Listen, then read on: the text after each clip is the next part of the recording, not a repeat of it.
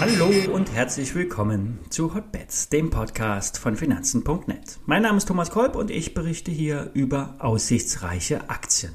Hotbets wird präsentiert von Finanzen.net SEO, dem neuen Broker von Finanzen.net. Hier kannst du komplett gebührenfrei handeln, direkt aus der App oder über die Webseite finanzen.net äh, slash SEO.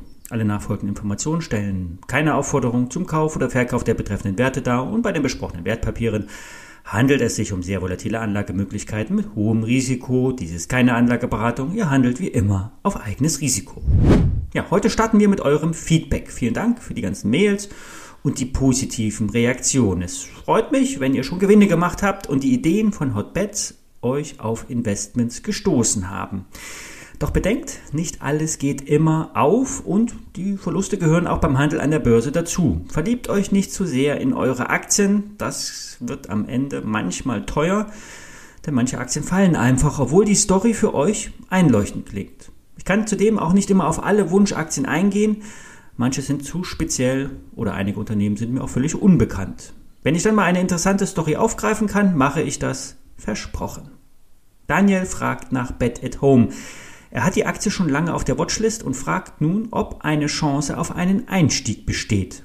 Bet at Home ist das ganze halbe Jahr um über 50 Prozent gefallen und kommt nun auf einem Dreijahrestief an. Was ist passiert? Steigen wir inhaltlich ein.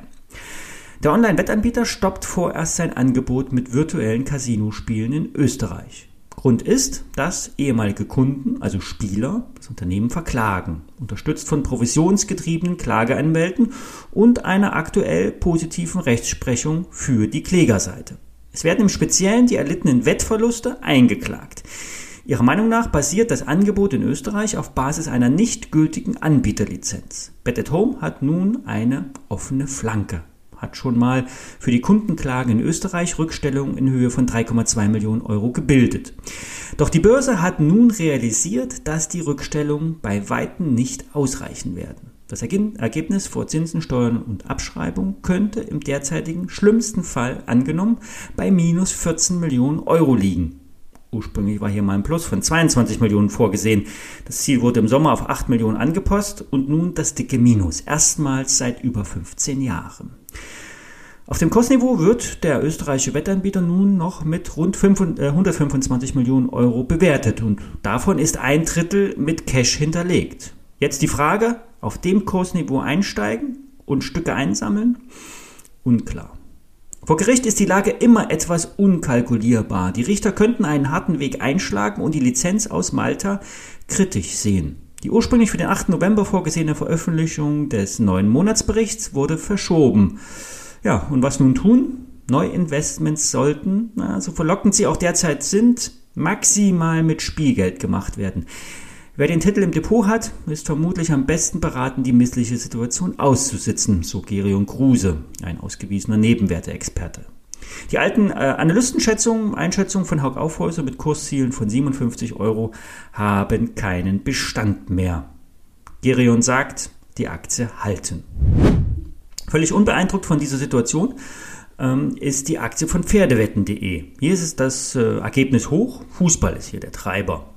Es gibt äh, seit dem 1. Juli mit dem Glücksspielvertrag, Glücksspielstaatsvertrag, so reicht es richtig, äh, eine gewisse Rechtssicherheit. Die Spieler werden theoretisch mit einem Wetteinsatz von 1000 Euro pro Monat maximal begrenzt. Mit Geoblocking werden ausländische Portale, äh, teilweise illegale Anbieter, ausgegrenzt. Für die Aktie von Pferdewetten.de hatten wir schon einmal mögliche Kursziele von 25 Euro genannt. Allerdings müssen die Probleme von Bet at Home einkalkuliert werden. Hier könnte ein Branchenmalus auf die Stimmung drücken.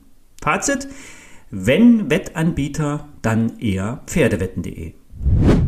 LPKF Laser, eine Aktie für das Magazin der Aktionär. Hier könnte sich ein Ende der Abwärtsbewegung andeuten. Bei rund 18 Euro gab es ein Tief. Jetzt ist die Aktie schon wieder einmal ähm, in Richtung 20 Euro unterwegs. Es geht im Kern um verschobene Aufträge und Commitments für die sogenannte Lead-Technologie. Sollten die Aufträge in Q4 doch noch ausgeliefert werden und die Neubestellungen durch Vertragsabschlüsse Realität werden, könnten die Prognosen für das laufende Jahr und für die Folgejahre gehalten werden.